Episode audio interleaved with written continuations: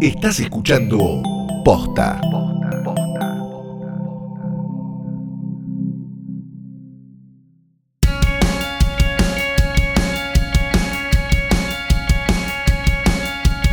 Bienvenidas a Casi Famosas. Yo soy Tamara Telesnik Yo soy Galia Moldavsky. y esto es un podcast sobre chimentos desde Kim Kardashian a Sol Pérez en el que nos tomamos más o menos en serio la vida de los famosos, que son básicamente una excusa para hablar de todo lo que nos importa. Somos dos fans de la farándula que llegamos para acabar con el consumo irónico, con el temor a perder mérito académico y con el temor a ver intrusos a escondidas.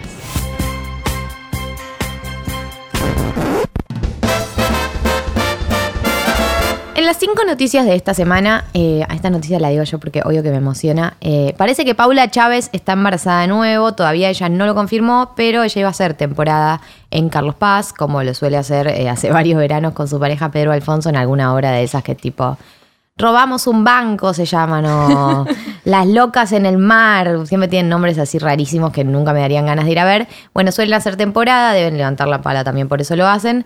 Eh, y ella, a último momento, se baja. Eh, originalmente dijo que era por unos estudios que se estaba haciendo, qué sé yo, pero Ángel de Brito salió a decir que está embarazada.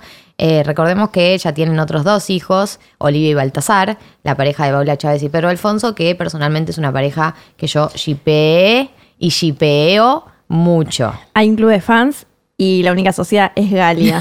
y tengo una foto de ellos dos en mi cuarto y son como nada, es como soy la Susanita de, de Pedro y Paula. Así que, ¡hey! Se agranda la familia. sí, ella todavía no lo confirmó. No, no lo confirmo. Eh, dijo que, mm, que necesita pasar más tiempo en la casa con sus hijas. bueno, bueno. ¿Quién sabe? Bueno, eso. en cualquier momento igual Sí, si lo dijo cumple Ángel. los tres meses y se viene Clásico. la confirmación. Bueno, la noticia número dos es de nuestra sección fija Violadores de Mierda. Así es. Eh, y se trata sobre el youtuber uruguayo Yao Cabrera. El otro día en el trabajo, alguien, tipo, yo llego y hay como unos compañeros míos hablando con, con otra persona de otra área.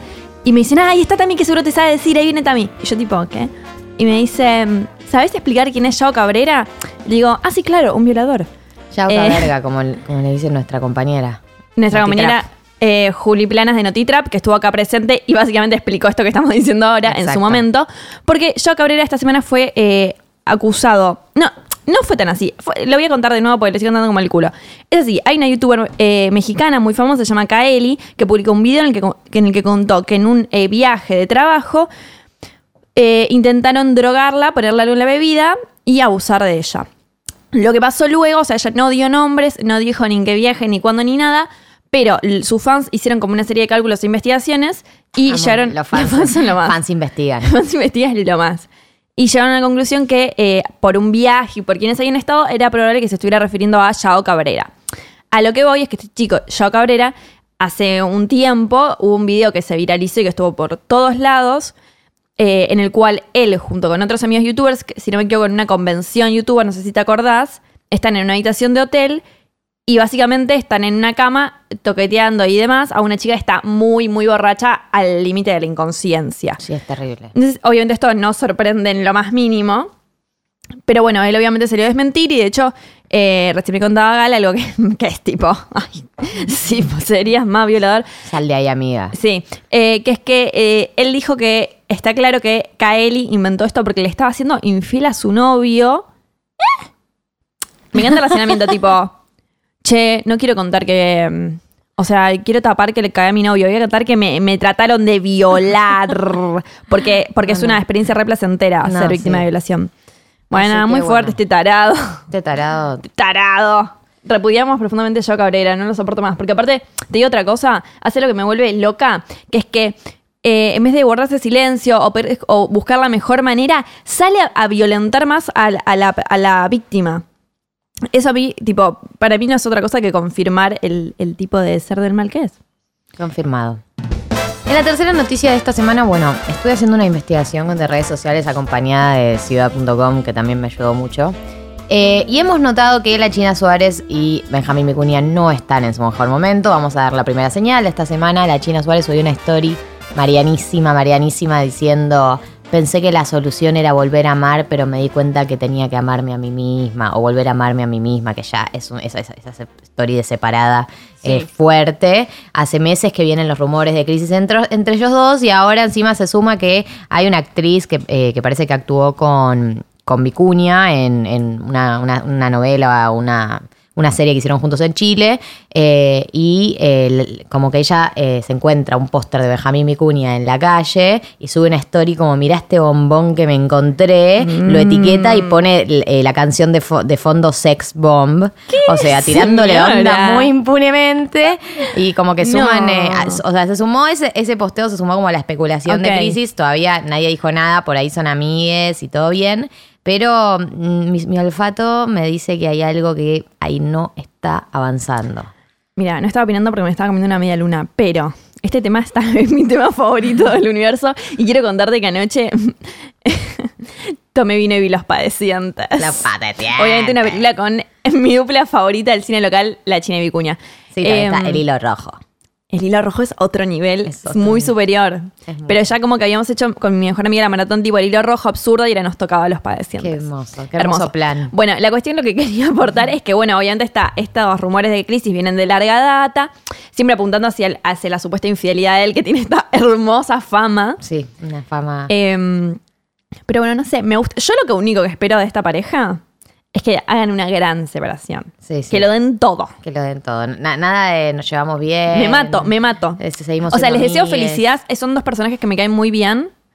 Pero, tipo, denlo todo, dale, tipo, prenda fuego Dame, todo. dame una separación a la altura del comienzo de esta relación. No digo que se odien, que se amen, pero que nos den. Que nos den eh, declaraciones picantes, sí, por lo menos. picante y mucha, mucha intimidad. quiero. Mucha intimidad. Mucha Abran las puertas. Bueno, la noticia número. ¿En qué número estamos? Cuatro, tam, Número cuatro. cuatro, perdón. Son las 10 de la mañana. En la mañana de un sábado. Chicos, cada vez estamos peor, chicos y chicas. Chiques. Eh, la número cuatro es que Lulipop se quiere abrir una consultora política. Es hermoso esto. Me encanta.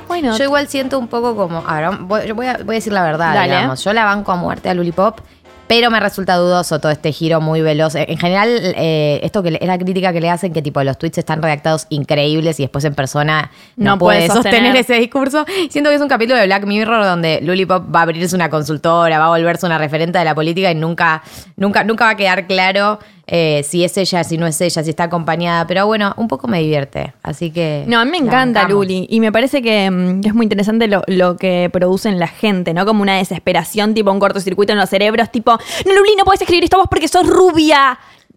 Que no sé, calmate, Esther, ¿qué te pasa, boluda? Bueno, lo que pasó es que dijo en Eh, una entrevista en Revista Cara, fue eh, nota de etapa y contó que está muy interesada en la política, que ella tiene un amigo eh, en el exterior ¿Qué le, que le pasa la data? que aparentemente le pasa data. Ella dijo directamente que eh, con este amigo, que es es- tengo un chico afuera, amo un chico afuera, especializado en relaciones internacionales que quiere venir al país para fundar un grupo de trabajo. Con él hacemos muchas cosas internacionales. Ya sé, ya sé, ya y mis tweets sobre las cuestiones globales los armamos juntos. Ah, para, los globales, no es que los locales también. Ojito. Tiene fuentes. Dice, voy a contratar una coach, una coach política para seguir aprendiendo y armar una consultora. Quiero moverme en el mundo de la política que me encanta, de toda la vida me gustó, con mis amigos vivo hablando de chismes políticos. Sin embargo, el titular de etapa es... No descarto ser primera dama.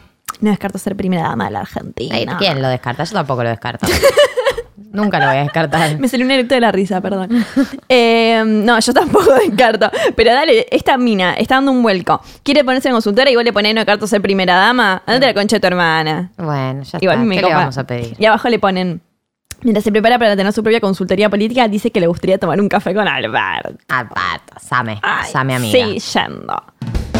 Bueno, la última noticia de esta semana es eh, que Gastón Pauls, ahorita a mí ya están por empezar a gritar, tengo miedo. Eh. Gastón Pauls presentó a su nueva novia, Camila Canicova James o Jaimes o como se diga. Me encanta porque los titulares dicen, Gastón Pauls presentó a su nueva novia 29 años más joven. ¿Por qué dice 29 años ¡Qué más joven? raro! En ningún momento dicen la edad de ella. Las notas solo dicen, es 29 años más joven aproximadamente. ¿Por qué ponen eso? Porque eh, Gastón Pauls tiene 47 años. Y si ella llega a ser 30 años más joven, significaría que ella tiene 17 años. Por lo tanto, ponen Como para- aproximadamente para, 29 eh, años más joven. che, Seba, escucha, ponele 29, ¿no? No, más le ponen imagino ese 29 momento en la redacción. Aprox, claro. No estamos seguros, para mí, paréntesis, no estamos seguros de si es o no mayor de edad. Claro. Bueno, Eh, bueno, obviamente. Bueno, no voy a hablar igual. de esta Tami noticia. grita, No no ya lo hemos hablado la no semana pasada. Eh, famosos que salen con fetos. digamos. Pará, y te digo una cosa. Viste, cuando salís de la droga tenés dos opciones. Volverte de un pastor O te evangelista o eh, salís con una menor de edad. Bueno, perdón. Y no. él hizo las dos, porque está medio Es pastor evangelista. No es evangelista, Bueno, igual, perdón. charlas. No, la verdad es que no sabemos la edad de la chica. Ojalá sea mayor de edad y le decimos a ella a lo mejor. y al- Bueno, Y a él, bueno. al bueno.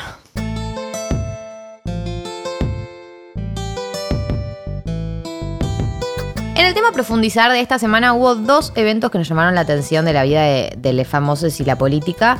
Por un lado, se armó, se empezó a armar como el primer, eh, la primera reunión del Consejo Nacional contra el Hambre, que es un consejo que va a armar eh, eh, Alberto Fernández durante su presidencia y que tiene, lo va a liderar Daniel Arroyo, que parece que va a ser el ministro de Desarrollo o algo así. Eh, es un, básicamente el objetivo que tiene es reducir el hambre en el país y eh, tanto Tinelli como Narda Lépez como María Cher, que me acabo de dar cuenta que estaba también. Sorpresa ese dato. Eh, se acercaron a, forma- a formar parte de este consejo para aportar políticamente. Y por otro lado, eh, esta semana fueron los Latin Grammy, que no, no, no lo hablamos en las noticias, porque no hubo nada muy interesante.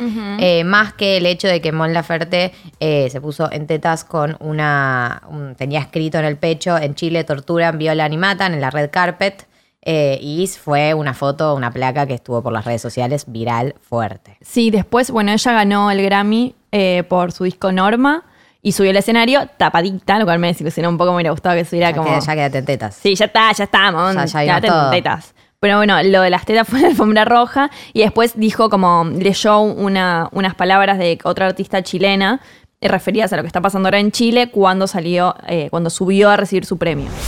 Quiero mm, leer eh, una décima que me pidió una compañera cantora chilena, que es La Chinganera.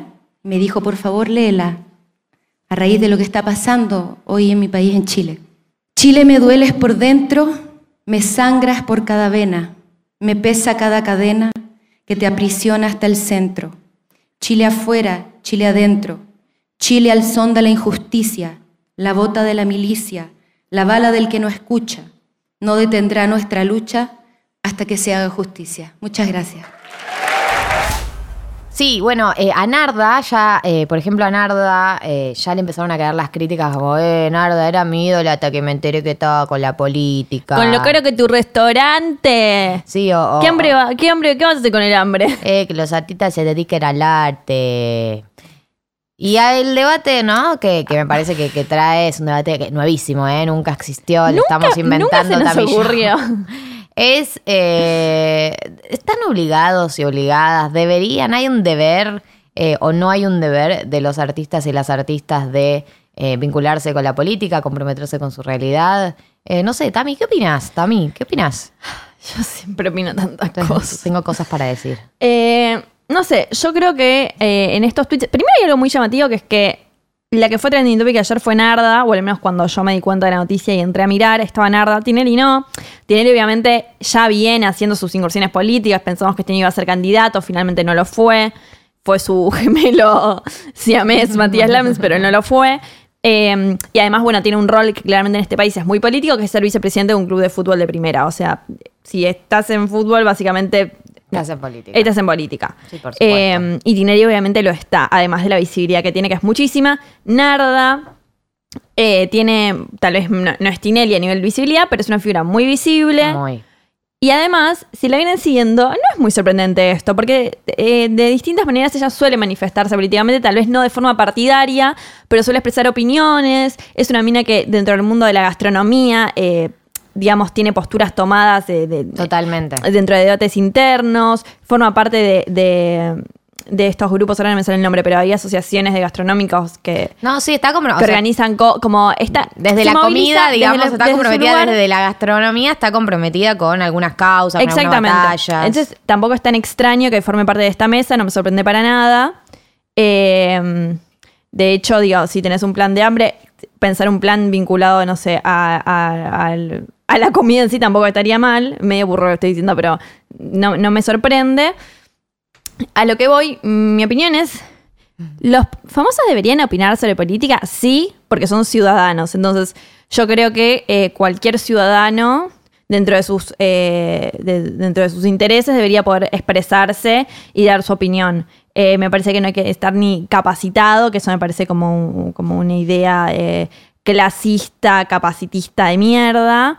Eh, no me parece que no hay que tener ninguna sabiduría eh, particular ni ninguna formación particular, sino simplemente como eh, el interés, porque opiniones tenemos todos. Sí, a mí lo que me pasa a veces con, ah, vamos con el caso contrario, digamos, con los y las artistas que el único arte que tienen para ofrecer es un arte con bajada de línea, digamos, política, no sé, tipo la Ajá. banda Escape, por ejemplo, que me pasa que me gusta consumirlo, eh, pero también eh, me gusta consumir, o sea, no todo el arte que consumo es un arte que me está enseñando políticamente qué tengo que pensar del mundo. Obviamente que toda obra de arte tiene una visión del mundo, pero sí, Claro. eh, no cuando es tan lineal, ¿viste? Yo creo que hay artistas que son muy lineales en la manera de, de bajar línea o, o de expresar lo que piensan. Y a mí ese tipo de arte me resulta atractivo, pero no me apasiona. Me- o sea, me, me interesa más como todo lo metafórico, de, de mirar para el mundo, no cuando está todo tan sobre la mesa servido, como no sé, en el caso de Escape, que lo he cantado en algún momento de mi vida. Eh, pero eh, en ese sentido, como que me parece a veces, eh, hay un debate que justamente, si Mariana Cerviño estás escuchando, esto es para vos, eh, un debate entre artistas como la idea de el arte por el arte versus el arte comprometido, como yo hago arte por el arte en sí mismo, por la estética o por eh, la belleza o por cualquiera de esas categorías. versus el arte, tipo, el arte tiene que hablar sobre el mundo, el arte tiene que estar comprometido, el arte... A mí en eso, como que lo que me pasa es que que me, o sea, que, que consumo las dos, pero no, no siento que el arte que esté comprometido políticamente es mejor que un arte que está pensado como una pieza en sí misma. Totalmente, igual estoy de acuerdo con lo que decías antes de que eh, todo, todo implica una visión del mundo, entonces no hay forma de no expresar opinión. Eh, a mí también lo panfletario no es lo que más me interesa para nada, Panfletario sale la palabra. porque me parece que lo panfletario siempre suele tender a blanco o negro y me parece que el arte lo que tiene que venir a hacer es, eh, digamos, su- suplir ese espacio entre lo blanco y lo negro, digamos, pensar los grises, pensar otras posibilidades. Eso en el arte en sí. Después, en el ah, volviendo a lo que es el- las celebridades como personas visibles con un, con un poder de, de llegar a, a un público masivo con sus opiniones, a mí me parece que opinar, o sea, no sé, lo vemos mucho, por ejemplo, fue muy claro un montón de famosas que no salieron a decir su posición sobre el aborto. Sí. Y, sa- y sabemos que muchas estaban a favor y no lo dijeron, por ejemplo.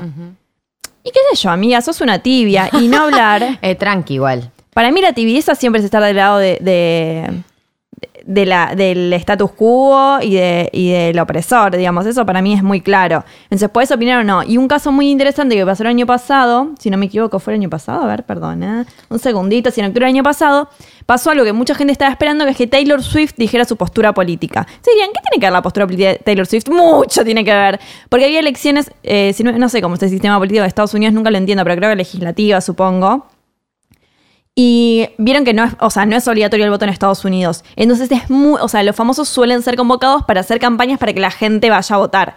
Entonces, imagínate la influencia que tiene Taylor Swift sobre eh, el público sub 30, eh, muchísima. Entonces, ella hizo un comunicado diciendo que eh, abordándolo a raíz de las políticas vinculadas a la, a la igualdad y a los derechos de las minorías, LGBTQ, etcétera. Y salió a pedir que por favor que fueran a votar sin dar nombres. Dijo que obviamente ella apoyaba, ta, ta, ta, ta, ta, como bueno, voten en contra de- del conservadurismo. ¿Y qué pasó? O sea, no tengo las cifras porque soy muy burra, pero eh, la cantidad de, de personas inscritas para votar, especialmente en, en- en zonas, digamos, urbanas y tal, eh, se amplió como esa semana, como, no sé, tipo ridículamente, y fue muy claro que había sido por el comunicado de Taylor, por ejemplo. Claro. No, bueno, es que para mí es una situación que tiene que ver con que hay momentos en la historia, digamos, momentos muy específicos en la historia, donde eh, sí, eh, el famoso o la famosa que decide no decir nada al respecto, no posicionarse, no plantarse, a mí me genera un, bueno, digo, más allá de que vos pueda no interesarte la política, se está definiendo el rumbo de una sociedad eh, de la que formás parte, me llama la atención Claro. que no quiera formar parte de, de ese debate, pero creo que hay una cosa son momentos en la historia específicos, como pudo haber sido el aborto, y otra cosa es hablar de política, digamos, estar manifestándose como lo hace, no sé, Flor Peña, digo. Yo creo que eh, los famosos y las famosas tienen derecho, digo, ya lo he dicho en otro capítulo, tienen derecho a no querer opinar de política todo el tiempo porque no llegaron ahí por estar opinando de política, llegaron ahí por otros motivos, les tocó este espacio de visibilidad, pero eso me parece que tampoco los obliga a convertirse en personas que estén manifestándose todo el tiempo. Sí, igual coincido con esto, hay momentos en la historia que definen rumbos donde, bueno, pero ya eso es una pregunta que me hago tipo como persona, digo, ¿no? Digo, como ser humano, no te interesa formar parte de un debate que va a ir para algún lado, llevar para algún lado tu país, pero bueno, eso es como más amplio que solo por la fama. Sí, esto lo hablamos mucho cada vez que hablamos sobre si les famosos tienen que salir del closet. Esto lo hablamos un montón. Y siempre digo lo mismo. Repetitivas. Perdón, lo voy a decir de nuevo, pero eh, me parece que estar fuera del closet, en este caso particular, no temáticamente, eh, es un, suele ser un privilegio. Entonces me parece que si además de ese privilegio tenés privilegios de clase y además sos una persona visible, y tenés una responsabilidad política. Puedes elegir no hacerlo porque tiene que ver con un montón de exposición y a la vez cada uno sale y dice cuando Y no- puede. Y, y no todo el mundo tiene posturas políticas tan claras. O sea, a nosotros nos parece obvio, tipo, estar a favor de, en contra de, opinar esto sí, esto no. Pero hay mucha gente que no consume la política con esa fineza, digamos, que, que no tiene como el, el- lo fino de la política y no se anima a opinar sobre todos los eventos políticos que suceden en el país y en los alrededores. Mm, Voy a disentir. Sí, que, por- obvio. Para mí, uno puede no estar en el fino. Yo, de hecho, no diría que estoy en el fino de la política, ni en pedo. Eh, sí, bueno, es ver, consumo por ahí un poco más de la media, me vi todas las notas Alberto en estos últimos meses, te puedo citar, eh, etcétera, pero como, porque en, en el año electoral siempre me pongo así, después se me pasa. Em, Son hermosos los años Es electorales. hermoso, me encanta, es como me vuelve loca. Lo que, bueno, me, me perdí en el hilo de la cosa. Ah, sí, ya sé. Me parece a que criticar. mucha gente no está en el, en el fino, pero la opinión la tenés igual. Y aparte me parece que hay algo de, de- de lo político y de lo ideológico que siempre tiene que ver con algo que sentís o no sentís en, en el corazón. Eh, y de una sensibilidad. Entonces, me parece que no hay forma de no opinar. O sea, podés no saber nada, podés opinar sin, sin, sin hechos, podés opinar sin, eh, Sí. sin eh, números. Y pero te la tenés que bancar después, porque De vos salís a, sí, vos salís, supuesto. eso es lo que pasa, que vos, eh, vos podés salir a opinar sin nada, sin el fino, pero después te tenés que ir y, o estás en un programa, estás en donde sea, te- y te la tenés que bancar, y, y- y no es fácil, incluso sabiendo, incluso leyendo, no es fácil bancarse algunas posturas eh, con personas del otro lado que también hablan con argumentos o con datos o con lo que fuera, ya en esas condiciones es difícil debatir de política, imagínate una persona que no... No, no tiene argumentos, como que te tiene por arriba el tema, sabe más o menos lo que percibe, pero no está para bancársela. Y el famoso y la famosa sale a hablar y le, y le salen a preguntar más. O sea, nunca, nunca pasa desapercibida una opinión política, salvo que seas un famoso Bueno, presente. pero Pero, por Flor ejemplo- Peña dice A y tiene que salir a explicar. Obvio, pero está bien, ponele, no sé, ponele que no tenés el número del índice para pobreza para, de, de pobreza para discutir. Pero lo que pasó este fin de semana, el, no este que en el que ustedes van a pensar este fin de semana que pasó cuando escuchen esto, sino el anterior, eh, que fue el golpe de Estado en Bolivia, el golpe que le hicieron a Evo. eh, eh, no que tener muchas herramientas de nada para salir y opinar. Es, Es un poco de, sí. de sensibilidad. Es y- que sí, porque del otro lado te están debatiendo. Eso es lo que pasa, que eh, es un debate que hay que tener argumentos para dar. Creo que es importante, tipo, manejarse con argumentos, porque creo que hay argumentos para, para asegurar que fue un golpe Obvio de que hay Estado. argumentos, por supuesto Pero hay del otro lado tienen también un discurso armado sobre que, en parte, algunas de las cosas que dicen son verdad, sobre cómo, cómo Evo forzó la institucionalidad hasta llegar a esto, sobre. Ellos tienen todo un relato que si vos no estás informado, informada, te, te- te destruyen, ¿eh? Porque yo los he escuchado y, y tienen un, un discurso armado que, que es coherente para ellos. Totalmente. para ellas Me parece y- que también depende del rol que ocupes en el Star System y en los medios. Si sos alguien más vinculado al, peri- al periodismo o más directamente inclusive a la política, y sí, no sé, eh, recopila tus datos y después salí a hablar. Si sos un Instagramer, haceme el posteo de mierda po- poniendo fue un golpe y listo, pero hacelo, Dale, manifestate Grego. porque alguien que Ah. está mucho más desconectado que vos y que, y que- además no tiene la visibilidad que tenés vos, va a decir, uy, ¿qué onda esta postura? Capaz no es la que hay en mi casa, capaz no es la que tengo en mi entorno y capaz me interesa escucharla. Además de que en estas cosas, cuando por ahí los medios, también pasa esto otro en la era de Internet, ¿no es cierto? Que están los medios mainstream que por ahí no visibilizan un montón de noticias y hay, eh, hay videos, hay informaciones, hay etcétera, que son importantes que lo muevan eh, eh, digamos, en redes sociales, por ejemplo, eh, celebridades. Por ejemplo, Mon. ¿no? Sí, bueno, sí. a mí lo que seguro que no estoy de acuerdo es como esa gente que, que- que le dice como, ah, te bancaba, pero ahora que dijiste esto, me encantaba lo que hacías, pero ahora que dijiste eso es como... Bloqueame. ¿Qué, qué- qué tipo, pero además, ¿qué, tipo de persona es tu ídola? ¿Tu ídola es una persona que solo hace arte y no se posiciona frente al mundo, digamos? O sea, digo, como, como, ¿qué, es lo que se te cae de, la idolatría de una persona porque tiene opiniones? Digo, como que... Nada, como, como criticando que se posicione, ni siquiera cri- criticando, en general la gente que dice eso igual critica la posición en sí, no, no tanto el hecho de que la, la persona opine políticamente, pero como esta idea de como, ah, se me cayó una ídola porque me encantaba tus canciones, pero ahora que, viste, y es como, No, eso es ridículo. Es ridículo. O no me parece que tengan que opinar. ¿Qué sabe Luli Pop de.? ¿Qué? Somos- me parece que uno opina en la medida en que es ciudadano. Y me parece que si tienes visibilidad y tienes un rol y, por ejemplo, te invitan a, a una mesa como la que armó Alberto el otro día, eh, ¿cómo no vas a ir? No, y además en el caso de ponerle Narda, eh, de Tinelli y María Cher, que fueron a este consejo, es la chance que tenés eh, para intervenir sobre la realidad social. Digo, no, no se dan muchas oportunidades donde la política te ofrece un- a, a gente que está por fuera y que es especialista también en lo que hace, porque Narda es muy capa y sabe mucho de, de comida y de alimentación y habla sobre la, la obesidad infantil y sobre, y sobre la venta de productos de mierda, como que está, está muy al día, como tenés la chance de intervenir sobre la realidad, que para muchos de nosotros eh, es una chance que, que se, se da una vez, una vez en la vida o dos o tres y hay que tomarla. Es como, no sé, como cuando preguntan como, no sé, hay, un país prendido a fuego y llaman a un ministro que, que es muy bueno y, y- acepta y le dicen, ¿pero qué aceptaste? Este, las cosas están mal. Bueno, porque tiene la chance de intervenir sobre la realidad y mejorar las cosas. Y creo que en ese sentido eh, es súper valioso que quieran formar parte. Sí, y yo creo que hay un discurso, esto es lo único que voy a decir que me medio tira bomba, pero lo voy a decir igual. Eh, me parece que hay un discurso eh, que, bastante de derecha que celebra, por ejemplo, eh, si un famoso va a un comedor, pero no si un famoso interviene en políticas públicas. Para pensar, Le- los dejamos pensando. me retiro. En las FAQ eh, Frequently Asked Questions de esta semana, eh, vamos a hablar, ya hablamos de esto, pero vamos a hablar de nuevo, no me importa. Saben que el capítulo 16 no teníamos que repetir en algún momento. Esta es una información que les va a servir para toda la vida, es una muy enciclopedia. Útil, muy útil, chicas. Bueno, ¿quién es quién en la familia Kardashian? Y hablar un poquito levemente de cada personaje. Ok, ¿arrancó? Arrancada, Tami. Voy a hablar de la mamá, mamá Kardashian, también conocida como Chris Kardashian. También conocida como Momama. Mamá manager. Porque es mamá y es manager. Sí. Eh, Chris es la puta ama. Obviamente es escorpiana y es como, y sí, biggest y sí de la vida. Bueno, Chris es la madre, eh, la madre de las chicas. Eh, estuvo casada con el señor Robert Kardashian, el Kardashian, el Kardashian originario. Eh, esto ya lo contamos la otra vez cuando explicamos por qué eran famosas. Lo voy a contar muy brevemente ahora.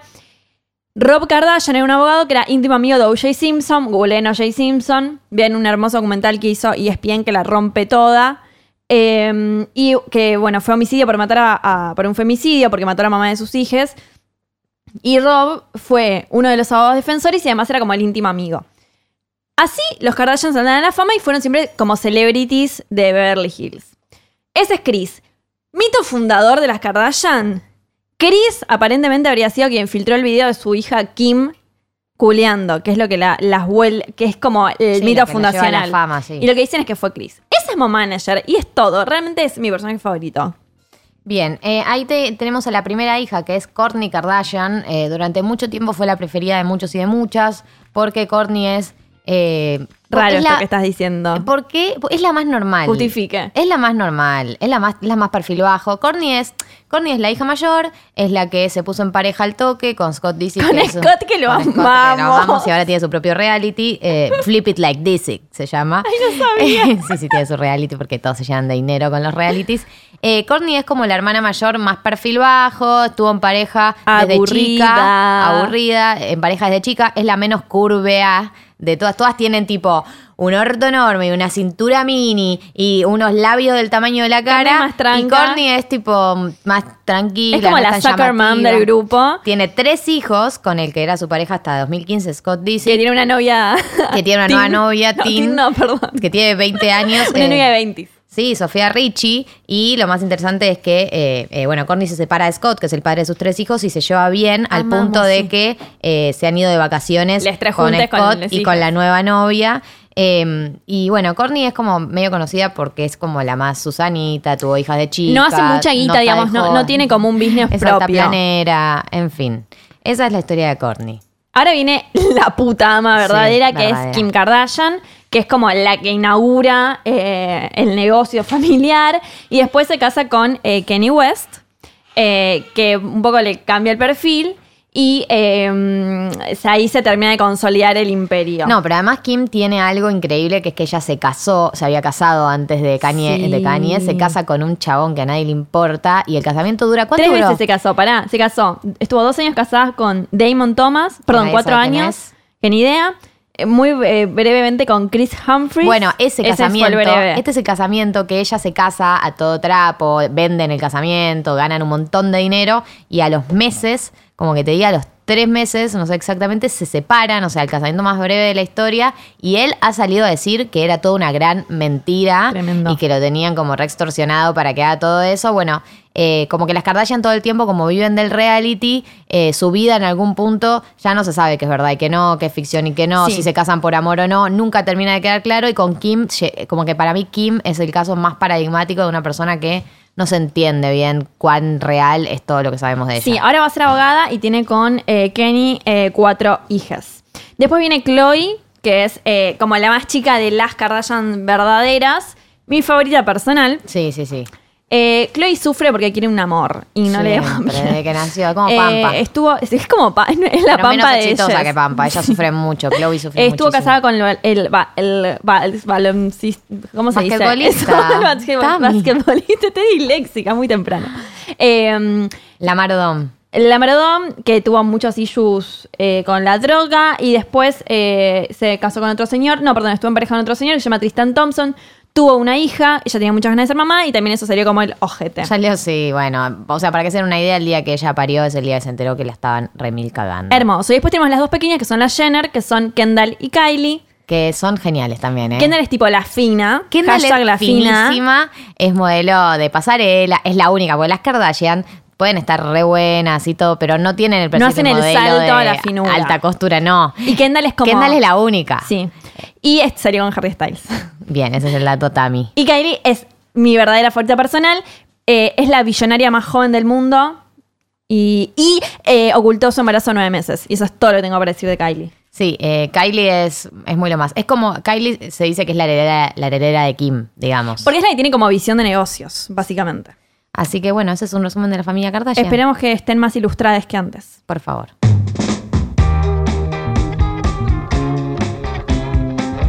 Esto fue todo y recuerden, como te ven te tratan, si querés llorar, llorá, lo hago por mis hijos y lo dejo a tu criterio.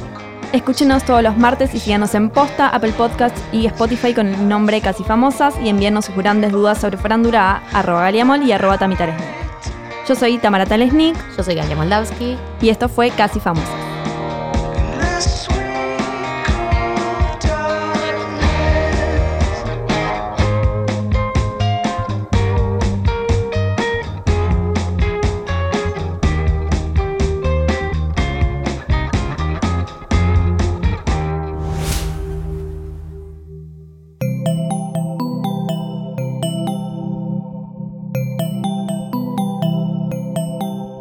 Escuchando Posta, Radio del Futuro.